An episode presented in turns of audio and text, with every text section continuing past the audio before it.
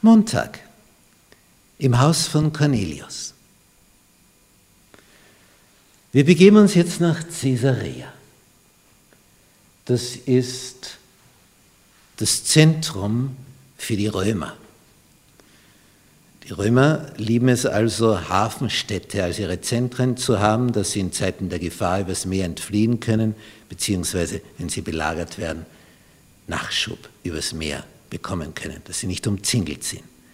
Sie haben als zentrale Orte selten einen Ort mitten im Land gewählt. Also wann immer es möglich war, haben sie eine Hafenstadt als ihre zentrale Verwaltungsstadt ausgesucht.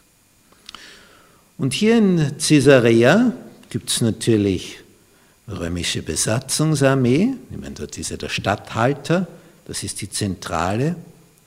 Und der Oberbefehlshaber dieser Armee dort ist ein gewisser Cornelius, also ein hoher Offizier. Das ist aber kein typischer Römer, denn von ihm wird Folgendes berichtet. Er war der Hauptmann der Abteilung, die die italische genannt wurde, also vom Kernland Italien her. Und dieser Cornelius war fromm, ich meine, das ist ein Offizier, gottesfürchtig, mit seinem ganzen Haus, aber nicht nur das. Er gab dem Volk viele Almosen. Der Besatzer saugt nicht die Besetzten aus, sondern gibt den Bedürftigen, den Armen. Und er betete immer zu Gott.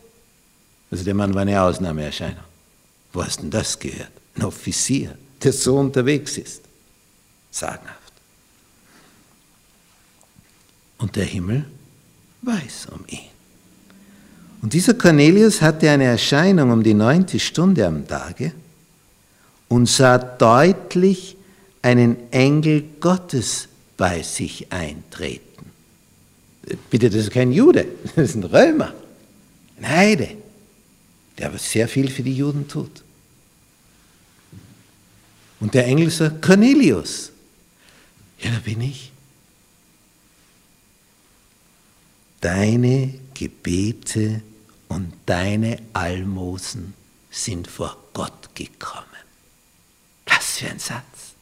Wurde registriert. Es geht nicht unbemerkt vorüber. Und Gott hat ihrer gedacht, dieser Almosen. Und jetzt kommt was. Sende Männer nach Joppe und lass holen Simon mit dem Beinamen Petrus. Der ist zu Gast bei einem Gerber Simon, dessen Haus am Meer liegt. Und das ist jetzt schon eine längere Strecke von Caesarea nach Joppe, da brauchst du also schon deine 24 Stunden, um dahin zu kommen. Und er schickt sofort seine Diener los. Der Engel, als der gegangen war, rief Cornelius zwei seiner Knechte und einen frommen Soldaten, so als Geleitschutz. Frommer Soldat. Interessant, was der für Leute hatte. Von denen, die ihm dienten, und er erzählte ihnen alles und sandte sie nach Joppe. Die drei sind jetzt informiert.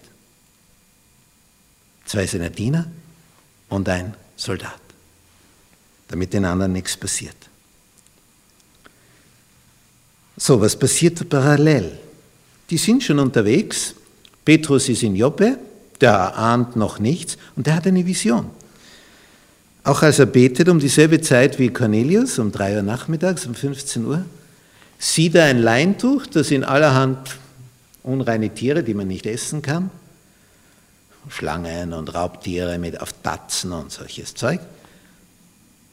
Und das wird herabgesenkt in dieser Vision, die Tiere da drinnen in diesem Leintuch, und eine Stimme sagt, steh auf, schlachte und iss. Und in 3. Mose 11 heißt es, dass man das nicht essen soll, unrein. Und Petrus sagt, oh nein, ich habe noch nie sowas gegessen. Und das passiert dreimal. Der kennt sich überhaupt nicht aus, was das soll. Und dann hört man unten ein Klopfen. Es stehen die von Caesarea an der Tür. Die sind einen ganzen Tag marschiert, das heißt 24 Stunden unterwegs. Das heißt, die haben schon auch geschlafen inzwischen, aber dann kommen die da an, 24 Stunden später nach der Vision, die der Cornelius hatte. Und Petrus bekommt jetzt die Info. Da unten stehen jetzt Heiden, nicht Juden. Und die laden dich ein, nach Caesarea zu kommen. Geh du mit ihnen. Ich habe sie gesandt. Und Petrus wäre ja ohne diese Vision nie gegangen, denn er hielt Heiden für unrein. Und ein Jude ging nicht über die Schwelle eines römischen Hauses. Aber jetzt sagt Gott, geh mit, ich habe sie gesandt. Und dann willigt er ein. Und das Ganze wird eine gewaltige Geschichte.